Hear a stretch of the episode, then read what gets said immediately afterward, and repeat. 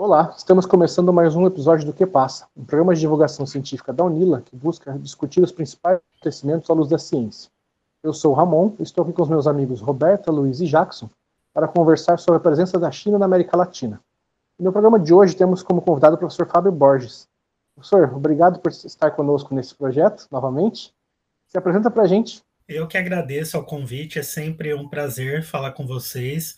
Bom, eu sou o professor Fábio Borges, né? Eu sou economista, mestre em relações internacionais, doutor em sociologia pela Universidade Estadual Paulista, com doutorado sanduíche na Universidade da Califórnia de San Diego. Fiz um pós-doutorado na PUC do Rio. Eu estou na Unila há mais de 10 anos.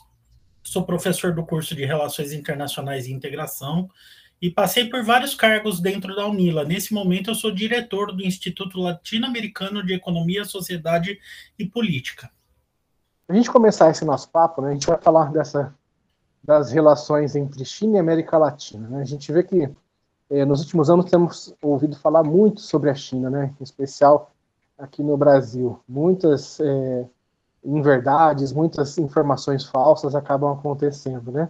Então, eh, a gente queria explorar o que está de fato acontecendo, né? que relações que estão sendo estabelecidas aí entre a América Latina e a China. Então, para a gente começar o papo, é, pedir para você explicar para a gente como que a China vem se aproximando dos países latino-americanos, né? Que tipo de relações que estão sendo construídas, professor?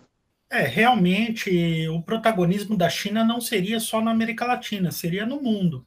Há uma disputa geopolítica importante nos últimos 20 anos, com uma ascensão é, visível da China em vários aspectos, mas especialmente nos aspectos econômicos. A China já é o maior parceiro comercial da maioria dos países do mundo, e de certa maneira isso vai se reproduzir na América Latina e Caribe.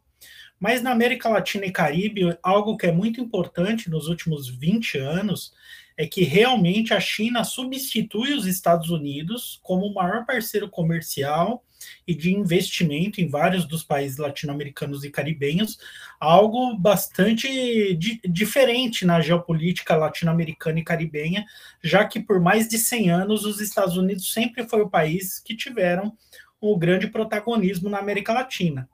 E parte disso se deve à complementariedade entre China e América Latina e Caribe, porque realmente a China é um país enorme, com 1 bilhão e 400 milhões de pessoas, muito carente de matérias-primas, de alimentos, e num forte crescimento econômico nos últimos 20 anos, o país mais dinâmico do mundo, ou entre os mais dinâmicos do mundo. Então, precisando muito desses recursos, que são recursos que são encontrados justamente na América Latina e Caribe. Então, essas relações vêm se estreitando, mas especialmente por conta dessa complementariedade entre as economias da região e a China. Professor, e quais são os riscos e os benefícios do crescimento dessa influência chinesa na América Latina? O benefício tem sido que no ambiente desde 2008 o mundo vive uma crise econômica importante, né, com a crise dos Estados Unidos e que afetou todo mundo. E depois, com a pandemia em 2020, essa crise econômica e social foi pior ainda no sistema internacional. Então, um ponto muito positivo é que se não houvesse a China e o dinamismo da China, a crise da América Latina e do Caribe seria ainda mais profundo. Só para dar o exemplo do Brasil, o Brasil tem um superávit com a China de 31 bilhões nos últimos anos. Se não houvesse a China, a crise no Brasil seria ainda pior. Então, esse é o benefício que a China, sem dúvida, funciona como o dinamizador das economias eh, latino-americanas e caribenhas.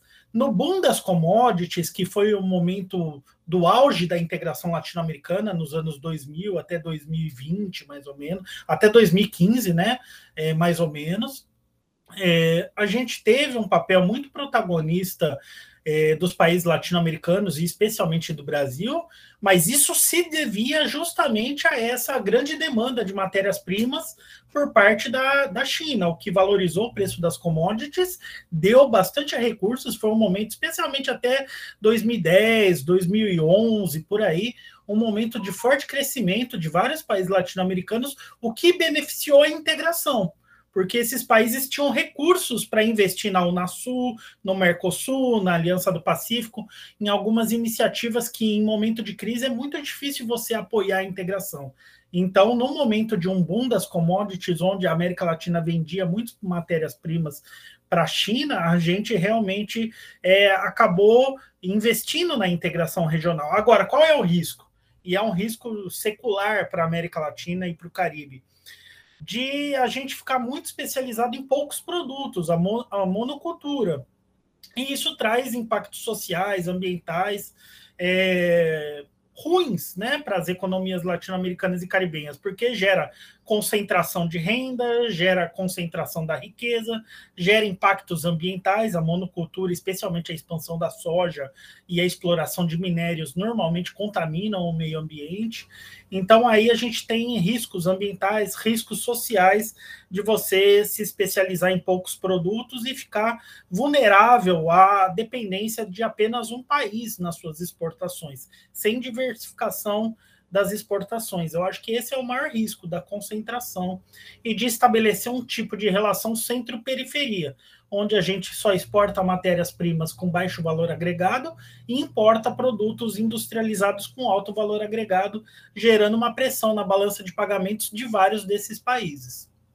Os investimentos chineses são a longo prazo em áreas estratégicas, né, como portos, energia e construção civil com, como esses investimentos impactam na relação Brasil e China? É, novamente, temos um caso interessante para entender. Muitas vezes é, há uma certa xenofobia, né? um certo racismo em relação à China, os riscos envolvidos nas relações com relação à China, especialmente nesses últimos anos. E, na verdade, a China tem um padrão de cooperação internacional, tem um padrão de política internacional que é muito pautado pelos conceitos da coexistência pacífica. Muito diferente dos Estados Unidos, a China dificilmente vai intervir militarmente, vai fazer pressões para mudanças internas em cada país eles normalmente optam por fazer negócios. Esse é o forte da China. A Câmara de Comércio Brasil e China deixa isso muito claro. Eles não se importam muito com questões internas em cada país. E aí eles veem na América Latina, veem no Brasil, uma grande oportunidade de internacionalizar suas empresas também. E aí eles foram beneficiados pelo Lava Jato no Brasil, porque o Lava Jato do Brasil fez com que as construtoras brasileiras, que empresas brasileiras no setor de infraestrutura entrassem numa crise profunda. E talvez num primeiro momento os Estados Unidos vissem a Lava Jato como algo que poderia beneficiar o próprio Estados Unidos, porque o Brasil estava assumindo uma postura de autonomia, os processos de integração estavam sendo mais autônomos na América Latina, e especificamente aí pensando na IRSA, na Iniciativa de Integração da Infraestrutura Regional Sul-Americana de 2000, que foi um acordo firmado entre os 12 países da América do Sul, na primeira reunião da história, onde só estavam presentes presidentes sul-americanos, então, os Estados Unidos talvez vissem esse processo com alguma desconfiança, porque traria muita autonomia para a região e, tradicionalmente, os Estados Unidos não apoiam essa autonomia da região. Mas, coincidentemente, justamente esse processo, que é um processo que trouxe muitos problemas, a Lava Jato pode ter trazido alguns benefícios de combater a corrupção, mas ela traz algo que dificilmente um país sério faria, que é deixar suas grandes empresas quebrarem. E essas grandes empresas brasileiras, no momento que elas entram em crise, eu estou falando das grandes empreiteiras, especialmente Odebrecht, Camargo Correia, Andrade Gutierrez, elas abrem um grande espaço para a entrada das empresas chinesas e para investimentos chineses, que é algo importante. A China, sendo o país mais dinâmico do mundo, eles têm essa carência de buscar lo locais onde eles possam ter investimentos lucrativos, e a América Latina gera essa possibilidade. Agora, o que a China tem de diferente de outros países? Talvez elas assumem, eles assumem maiores riscos, tanto que investiram na Venezuela e depois é, não conseguiram receber o que eles emprestaram para a Venezuela, então teve uma crise aí. Mas é, assumindo esses riscos que outros países não assumem, ao mesmo tempo eles estão sendo benéficos para a América Latina e especialmente para o Brasil. A América Latina, a América do Sul especificamente, é muito carente em infraestrutura. E eles estão entrando nesses setores de infraestrutura e eles têm recursos para isso. A América do Sul, a América Latina não tem recursos para isso. Então é muito benéfico que a China queira investir na área elétrica, na, inclusive aqui em Itaipu mesmo, os chineses investem em energia limpa. Eles agora têm mais ou menos como uma das metas justamente a questão das mudanças climáticas e de uma civilização verde que eles falam, investir grandemente na área ambiental. E é claro que a China no início do seu desenvolvimento industrial poluiu muito, mas hoje é um dos líderes em investimento em energias limpas, em infraestrutura verde. Então, nesse sentido, a China traz um pouco esses desafios, porque as empresas locais dificilmente vão conseguir competir com as empresas chinesas, e isso pode gerar problema de desemprego, de precarização do trabalho na nossa região. Mas, por outro lado, eles estão investindo numa área que é estratégica para nós, que é infraestrutura que por tanto tempo foi deixado de lado pelos nossos governantes e tornam a economia latino-americana pouco competitiva. Então eu, é, eu iria um pouco nesse sentido. Eles estão investindo em setores que são estratégicos para nós, mas gera um grande desafio para as empresas da região conseguirem acompanhar a competitividade das empresas chinesas. Legal, professor. É, além desses investimentos é, mais recentes, né, que estão vindo nessas, nas áreas estratégicas, é, no seu livro que você é, recém lançou, né, com parceria com a, com a Claxo, é, é citado ali que a relação entre Brasil e China tem uma grande concentração das exportações brasileiras em poucos produtos, né, é, gerando a reprimarização e desindustrialização. Como é que e, esse cenário, esse contexto está mudando, então, é, nessas, nessas relações com a China, está, está se está evoluindo desse contexto, né? Como é que isso pode é, refletir no Brasil nos próximos anos? Ah, obrigado por mencionar essa publicação. Ela é inédita, deve estar para sair, né? Uma parceria nossa com a Claxo. Eu fiz em coautoria com uma doutoranda em Relações Internacionais de um doutorado interinstitucional entre a Unila e a PUC do Rio, que chama Edith Venero Ferro, que está fazendo o doutorado dela nessa área de Relações Internacionais, e nós fizemos esse livro justamente sobre o protagonismo da China na América Latina e seus impactos no Mercosul e na Aliança do Pacífico. E aí eu já aproveito esse gancho porque nós fizer, entrevistamos 30 especialistas nas relações da China com a região. E me chamou muito a atenção quando nós entrevistamos o presidente da Câmara de Comércio China e Brasil, um intelectual chamado Charles Tang. E ele dizia o seguinte: olha, não é a China que vai ensinar os países latino-americanos e vai ensinar o Brasil a ser competitivo. As relações são assimétricas, mas isso já não é responsabilidade da China. A China tem feito o seu dever de casa, tem investido em combate à exclusão social, tem tirado pessoas da miséria, tem investido em tecnologia, tem investido na indústria, tem se planejado a médio e longo prazo. Isso a China não pode fazer pelos países latino-americanos, nós deveríamos fazer por nós mesmos esse processo. Então é uma preocupação, sem dúvida, essa relação que é muito assimétrica, mas aí cabe aos países latino-americanos fazermos como a China fez, o dever de casa onde investir, como investir, como coordenar nossas ações frente a um país que sozinho ele é quase o dobro da América Latina em termos de populacionais, então realmente não tem como essas relações serem simétricas. Agora, a parte positiva da China, a China é muito respeitosa nos acordos, apesar de negociar de forma dura, mas pelo seu passado colonial, justamente ao século XIX, as invasões inglesas na China, e hoje a gente tem uma cooperação entre os países dos BRICS, a chamada cooperação Sul-Sul, Brasil, Índia, China, Rússia, África do Sul. Nesse sentido, as relações são mais horizontais. Então, as relações brasileiras nos últimos dois, três anos, em virtude de um período excepcional, que é o período Bolsonaro, e de uma política externa muito distoante de toda a política externa brasileira, ela normalmente se pauta pelo pragmatismo, pelo profissionalismo. E como a China é nosso maior parceiro comercial, em, meio à pandemia, a China tem jogado um papel muito importante como um dos líderes na produção de vacina, em políticas de é, combate à Covid, né? não faz muito sentido o Brasil ter tantos conflitos, com uma certa xenofobia de parte da nossa elite, inclusive filhos do presidente, o ex-ministro de Relações Exteriores, que muitas vezes agrediam a China sem sentido nenhum. Mas as relações entre os estados vão muito mais além do que das relações entre governos. Então, os chineses são muito pacientes, eles sabem que esse período é um período excepcional do Brasil, mas que o Brasil continuará sendo um parceiro estratégico para a China. E se o Brasil tomar uma certa consciência, um certo juízo, ele vai se dar conta que você jamais deveria brigar com seu principal parceiro comercial. Acho que esse que é o ponto central. É um momento excepcional, porque as relações Brasil e China são muito boas, mas nesses últimos três anos, por esse caráter excepcional da nossa política externa, que destoa da tradição da nossa política externa, nós temos comprado conflitos com o nosso maior parceiro comercial, o que não tem muita racionalidade.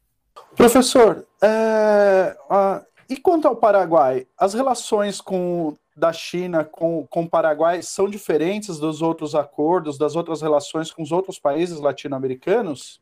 É curiosa essa situação, porque na América do Sul, o Paraguai é o único país que não reconhece a China continental como interlocutor válido nas suas relações. E isso vem lá do tempo do Stroessner, que dizia que a partir da Revolução Comunista Chinesa, a China era uma ditadura, mas, é, digamos assim, de forma um pouco contraditória, né? Porque o próprio Stroessner talvez tenha sido o ditador mais longevo na história latino-americana e caribenha. Então, o Paraguai reconhece até hoje Taiwan como a China é, nas relações internacionais. Então aí a gente tem uma relação estranha, porque do ponto de vista econômico, a China continental ela não permite que o Paraguai exporte produtos para a China continental.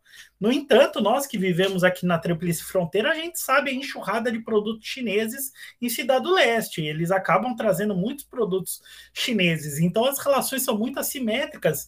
E uma vez eu tive a felicidade de entrevistar o cônsul de Taiwan em Cidade do Leste, levando alunos da Unila, um projeto antigo aí que nós tivemos. E o cônsul, de uma maneira muito bem humorada, fez uma comparação com o México e Estados Unidos, as relações do México com os Estados Unidos.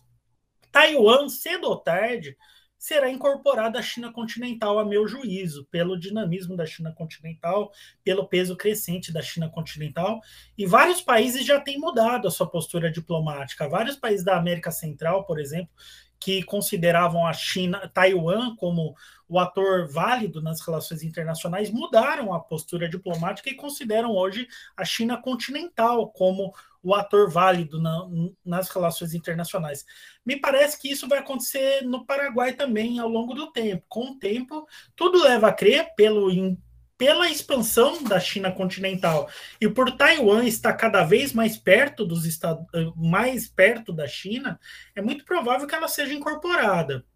E aí o cônsul é, de Taiwan em Cidade do Leste dizia de forma bem humorada: pobre de Taiwan, tão cerca de China e tão lerra de Buda, fazendo uma menção aí à brincadeira que o Porfírio Dias né, fez com o México, pobre do México, tão longe de Deus e tão perto dos Estados Unidos. Então, a tendência, e aí é um caso muito excepcional, é que o Paraguai tenha que rever essa sua postura diplomática, porque tem gerado impactos econômicos negativos para o Paraguai.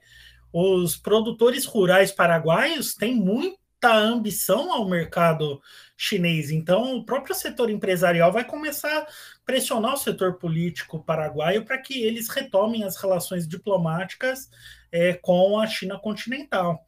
E aí também, relembrando um pouco essa entrevista com o presidente da Câmara de Comércio Brasil e China, ele dizia justamente isso. Que irônico, né? A China, a o Paraguai justamente considerava a China uma ditadura no período do Stroessner. Então é irônico que até hoje eles não tenham revisto essa posição, né? Mas enfim, eu, eu, realmente. Agora tem um, um, algo curioso que nós entrevistamos também o responsável pela área de comércio exterior do Paraguai, né? Um diplomata paraguaio perguntando dessa situação. O Paraguai exporta para a China continental, mas exporta através do Mercosul. Então, eles exportam soja para o Brasil e para a Argentina, e o Brasil e a Argentina reexportam essa soja para a China continental.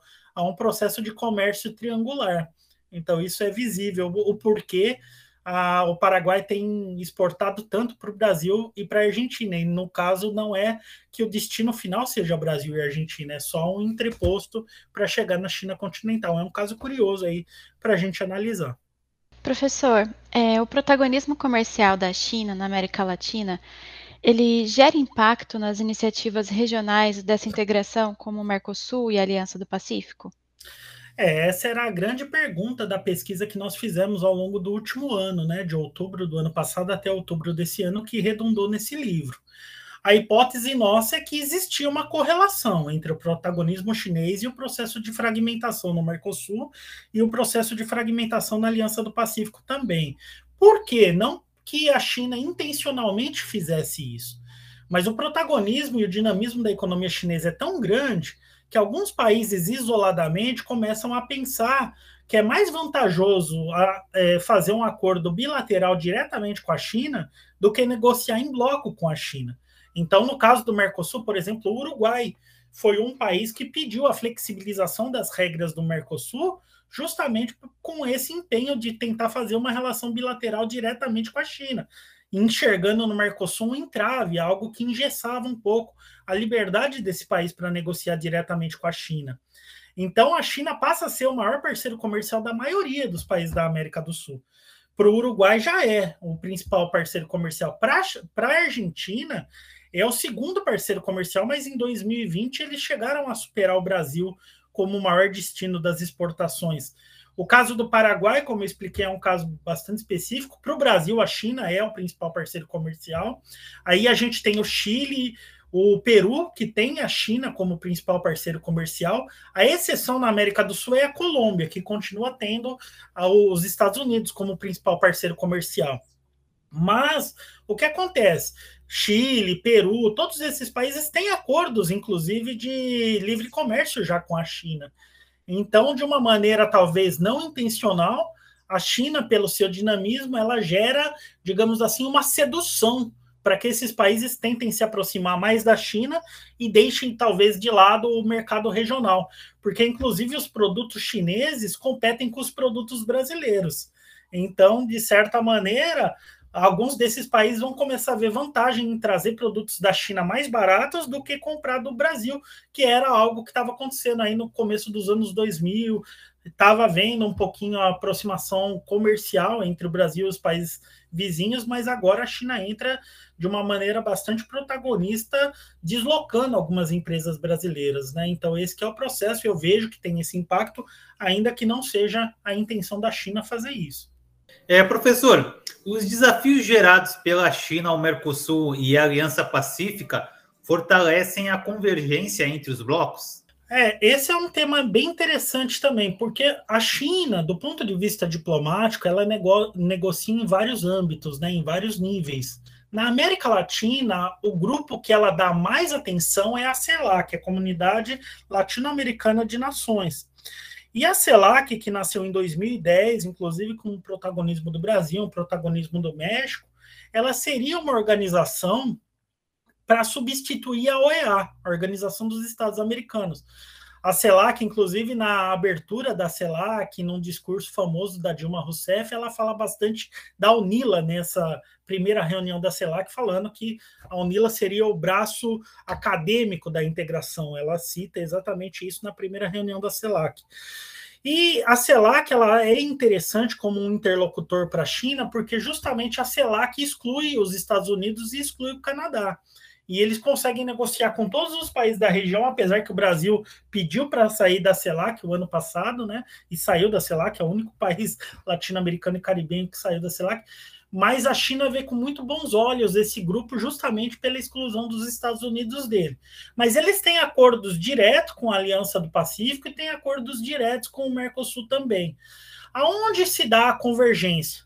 O desafio chinês é um desafio comum a todos esses países e o que se percebe é que, se não há uma estratégia coordenada entre todos esses países, eles negociarem isoladamente com a China, eles se fragilizam muito. Negociar em bloco talvez traga maiores benefícios para os países da região. Então há um processo de convergência entre a Aliança do Pacífico e Mercosul nesse sentido, que o desafio chinês é igual para os dois. E se não houver uma coordenação de todos esses países para competir, para ter uma produtividade maior e para conseguir se planejar em virtude dessa presença chinesa, fatalmente essas relações vão tender a ser cada vez mais assimétricas. Então a convergência se dá nesse âmbito que o desafio é similar a todos, e se não houver essa convergência, negociar isoladamente é muito difícil para cada um desses países. Historicamente, os Estados Unidos exerciam uma forte influência em todo o continente, né? E agora, com essa nova, essas novas relações se, se fortalecendo, como os Estados Unidos estão reagindo a esse protagonismo chinês em relação aos países vizinhos? É, há uma mudança geoeconômica bastante evidente, muito importante. Historicamente, os Estados Unidos sempre foram o maior parceiro comercial da maioria dos países latino-americanos e caribenhos, inclusive era muitos diziam que era o pátio traseiro, né, dos Estados Unidos, o quintal dos Estados Unidos. E, de certa maneira, os Estados Unidos interviam direta ou indiretamente vários países latino-americanos e caribenhos para manterem essa hegemonia, para manter esse predomínio que eles tiveram historicamente. Então, nos últimos 20 anos, é uma mudança estrutural, histórica muito importante. É a primeira vez na história que a China vai ocupar esse, esse lugar que era tradicionalmente dos Estados Unidos. Mas, como eu tinha falado antes, a, o método de atuação da China é muito diferente do método de atuação dos Estados Unidos. A China jamais está preocupada muito em intervenção militar, em condicionar a sua presença a mudanças internas desses países. Por exemplo, se você não estiver de acordo com os Estados Unidos, dificilmente eles vão te dar financiamento. A China não põe esses, essas condicionalidades. Mas, por outro lado, a gente tem que ser realista. Do ponto de vista cultural, do ponto de vista militar, os Estados Unidos, por muito tempo, continuará à frente da China na região. Né? A gente tem muito mais afinidade cultural com os Estados Unidos do que com a China. E militarmente, os Estados Unidos continuam muito presentes na região, com bases militares. O, a grande incógnita que vários dos nossos entrevistados para esse livro colocaram é em que momento os dois países podem entrar em guerra. Em que momento esse protagonismo econômico pode gerar impactos políticos, impactos militares que tragam um acirramento dessas relações? E eu acho que a América Latina e Caribe acaba sendo palco, um dos palcos dessa disputa maior entre Estados Unidos e China pela hegemonia mundial. Mas a China ela é muito mais prudente, ela é muito discreta nas suas ações, diferentemente dos Estados Unidos. Então a China ela está penetrando na região, mas sempre que possível evitando conflitos com os Estados Unidos. Agora os Estados Unidos na época do Trump eles tiveram muita dificuldade de ter uma política para a América Latina. Eles se afastaram da América Latina por conta de uma política isolacionista do Trump. Então, agora também eles abriram muito espaço para a China ter esse protagonismo. De repente, o Biden vai voltar a ter uma preocupação para a América Latina e os obstáculos para essa presença chinesa podem crescer. Essa é uma hipótese também que tem que ser trabalhada. Incomoda os Estados Unidos essa presença chinesa, sem dúvida. Os chineses são muito prudentes nessa presença para tentar não incomodar os Estados Unidos, mas em algum momento eles podem se chocar porque o dinamismo econômico da China vai também deslocar os interesses dos Estados Unidos na região. É, então a gente pode afirmar que há uma guerra comercial entre a China e os Estados Unidos? Como que os países latino-americanos e caribenhos podem se beneficiar nesse cenário? É exato. No âmbito mundial não é segredo para ninguém, né? Cada vez mais os Estados Unidos têm tido políticas mais agressivas em relação à China seja no âmbito de colocar tarifas, impostos de importação, seja no âmbito cultural, disseminando a ideia da ditadura chinesa ou denegrindo a imagem chinesa no mundo. E a China, por outro lado, tem trabalhado nesse sentido também. Os canais públicos chineses, nos eventos multilaterais, a China critica fortemente os Estados Unidos também, por Guantánamo, direitos humanos, dizendo que é uma posição hipócrita né, dos Estados Unidos em relação a falar ditadura para a China, direitos humanos, sendo que o próprio Estados Unidos, muitas vezes tendo bases militares que não respeitam os direitos humanos, como o de Guantánamo, então eles brigam no, no âmbito discursivo. É, muito claramente no sistema internacional, às vezes apenas do ponto de vista do discurso, às vezes com reações econômicas mesmo, com tarifas, protecionismo. Então há essa guerra comercial. Agora, curiosamente, a América Latina pode tirar proveito disso, porque uma coisa é você negociar com apenas um gigante, que era os Estados Unidos, e que a gente tinha que ser subserviente na maioria das vezes. Agora a gente pode falar para os Estados Unidos: olha, a gente tem uma alternativa, vocês podem nos oferecer melhores condições. Então, essa chamada estratégia do pêndulo, né? Você joga com esses dois gigantes e tenta tirar proveito disso. Mas isso só funcionaria se a região tivesse coordenada entre elas, os países estivessem unidos entre si e tivessem algum tipo de planejamento. O que a gente quer da China, o que a gente quer dos Estados Unidos e como tirar proveito dessa disputa entre os dois. Então, realmente pode trazer algo positivo para a América Latina e para o Caribe, essa disputa entre os dois, mas a gente ainda está no momento de muita fragmentação econômica e política, não estamos conseguindo nos organizar para tirar proveito dessa situação. Mas isso pode ser mediado. Se houver, por exemplo, uma mudança política no Brasil e o Brasil retomar uma liderança, retomar uma política externa mais proativa e mais diplomática, mesmo dizendo, a gente poderia retomar esse caminho e poderia ser interessante. É, isso para a integração regional e os demais países poderiam se beneficiar desse protagonismo brasileiro também. Eu vou fazer uma pergunta que está um pouco fora do roteiro, mas é que me chamou a atenção. É, você falou das diferenças entre o imperialismo norte-americano e o imperialismo chinês. É, o imperialismo norte-americano, né, historicamente, ele faz muito uso do soft power, né, da propaganda e tal. E a gente não. E, agora extrapolando um pouco né, a, a pergunta, a gente não vê muito isso da, da propaganda chinesa, né? A gente vê mais é, os mercados se adaptando ao mercado chinês do que a China fazendo uma propaganda chinesa, digamos, né? Eles exercem o poder econômico e talvez um pouco de propaganda militar, né, mostrando a força militar do país. Por que a China tem essa postura de, de não exercer essa, essa propaganda, essa você consegue explicar para a gente? É um tema bem importante. Conhecendo a história, eu recomendo a todos que vejam um filme chinês de uns 30 anos atrás chamado A Guerra do Ópio, que é justamente quando Hong Kong volta para as posses dos chineses. E eles fazem esse filme justamente como uma celebração de depois de 100 anos que Hong Kong esteve na mão dos ingleses, retorna para a China continental. Aquele período, mais ou menos aí do final do século XIX, é um período que surpreendeu os chineses, porque os chineses eles eram muito autocentrados a ideia dos chineses era que eles eram o centro do mundo e que ter contato com os bárbaros da Europa, com os bárbaros de, outra de outras regiões, só atrapalharia o desenvolvimento chinês. Só que justamente aí eles se equivocaram, porque a tecnologia militar europeia se mostrou superior à tecnologia militar chinesa naquele momento.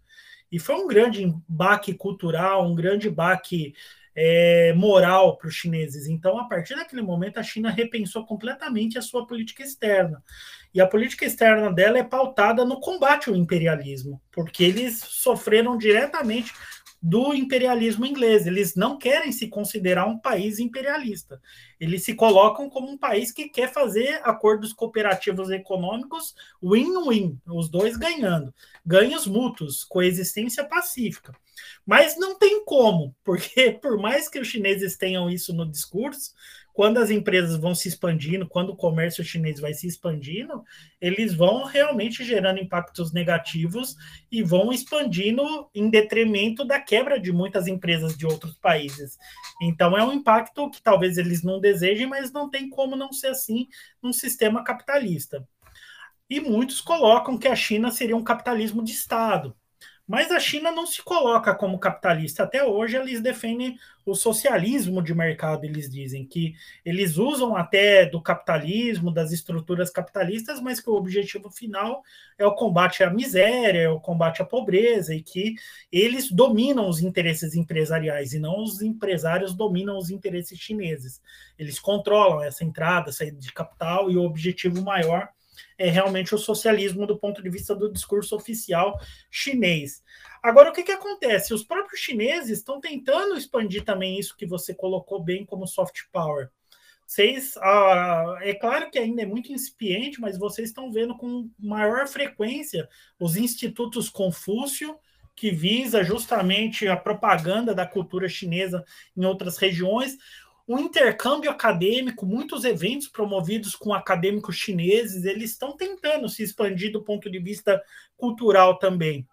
Mas a língua, a cultura chinesa é muito mais difícil de se assimilar do que a estadunidense que a gente já tem por mais de 100 anos aí, a língua inglesa, a música estadunidense, é, as roupas, tudo isso, a culinária. Mas os chineses têm grande potencial de expandirem essa parte cultural. Muita gente adora os restaurantes chineses, muita gente tem começado a conhecer mais profundamente o cinema chinês. Eles vão começar, mas não é o objetivo deles, expandir e dizer, olha, nós, igual os Estados Unidos fazem, que é uma coisa quase religiosa dos Estados Unidos, o Destino Manifesto.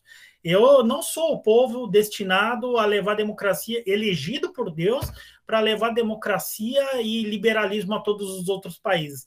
Os chineses não se veem assim. Eles não têm esse mito fundador. Eles querem continuar o desenvolvimento deles e, dentro do possível, não ter tantas relações exteriores assim. Mas é impossível eles não terem tantas relações exteriores assim com o dinamismo que eles têm. Então, eles tiveram que rever a política externa dele e aceitar que eles vão ter um papel protagonista. Agora, eles trabalham o conceito da ascensão pacífica, que é possível a ascensão sem necessariamente entrar em choque com outros países, com outras culturas, e tentando desconstruir essa ideia que relações internacionais é amigo e inimigo. Dá para ter cooperação também, dá para ter relações horizontais, dá para ter ganhos mútuos, é algo cultural que os chineses tentam desconstruir como algo tão natural que todo tempo você tem que ter disputa, todo tempo você tem que ter conflito. Então é, é, muito interessante. A academia, a diplomacia chinesa vem trabalhando, ainda que de uma maneira bastante prudente, tentando mudar essa mentalidade do sistema internacional. Mas não quer dizer que eles também não, não tenham elementos do imperialismo, né? Porque a expansão das empresas, aí as relações assimétricas, o que eles se beneficiam dessas relações, trazem consequências econômicas para os países que eles têm relações também. Mas eu acho que vem um pouco daí a diferença entre os dois. A China não tem o destino manifesto como os Estados Unidos têm isso já na sua cultura, né, de intervencionismo em outros países. A China vai querer fazer negócio, não vai querer levar militares até esse momento. Não sei se um dia pode mudar, mas né, até esse momento eles querem fazer negócios. Então, é isso. Obrigado, professor. É, a gente, se o senhor quiser falar mais alguma coisa, achou que faltou alguma coisa? Não, eu que agradeço pela participação. Acho que talvez só agradecer que nessa pesquisa especificamente, eu acho importante mencionar, foi uma pesquisa financiada pelo Conselho Latino-Americano de Sociologia, a Claxo, ao longo desse último ano, em um edital que eles escolheram 10 bolsistas né, para trabalhar o tema do multilateralismo em tempos de crise. Então, deixar essa menção de agradecimento, que foi uma pesquisa financiada pela Claxo, e que esperamos aí em breve lançar esse livro, que eles vão lançar, né, com os resultados das pesquisas dos 10 pesquisadores que foram escolhidos nesse edital, que foi muito concorrido no ano passado. Então foi um prazer realizar essa pesquisa, foi muito trabalhosa. A gente fez é, 30 entrevistas, nós temos mais de 30 horas de gravações. Inclusive, a gente tem a ideia de lançar um documentário em três partes, com os melhores momentos dessas entrevistas. É, então, foi uma experiência incrível. Entrevistamos pessoas de mais de 10 países diferentes. E então também aí foi um dos resultados da pandemia. Talvez, curiosamente, justamente por estar em pandemia, a gente conseguiu fazer essa pesquisa, porque em tempos reais eu não sei se a gente teria preparo tecnológico e realmente toda essa agenda que a gente conseguiu. Então foi um privilégio. A gente está muito feliz aí com o resultado da pesquisa e obrigado por divulgarem o resultado aí dessa nossa pesquisa. Então, olha, Pessoal, estão todos convidados a assistirem o programa, deixarem um like no canal, nos acompanharem nas redes sociais. E é muito importante que esses temas e outros façam que a ciência seja cada vez mais popular nesses tempos que ela é tão necessária para lidar com as dificuldades humanas que nós estamos vivendo.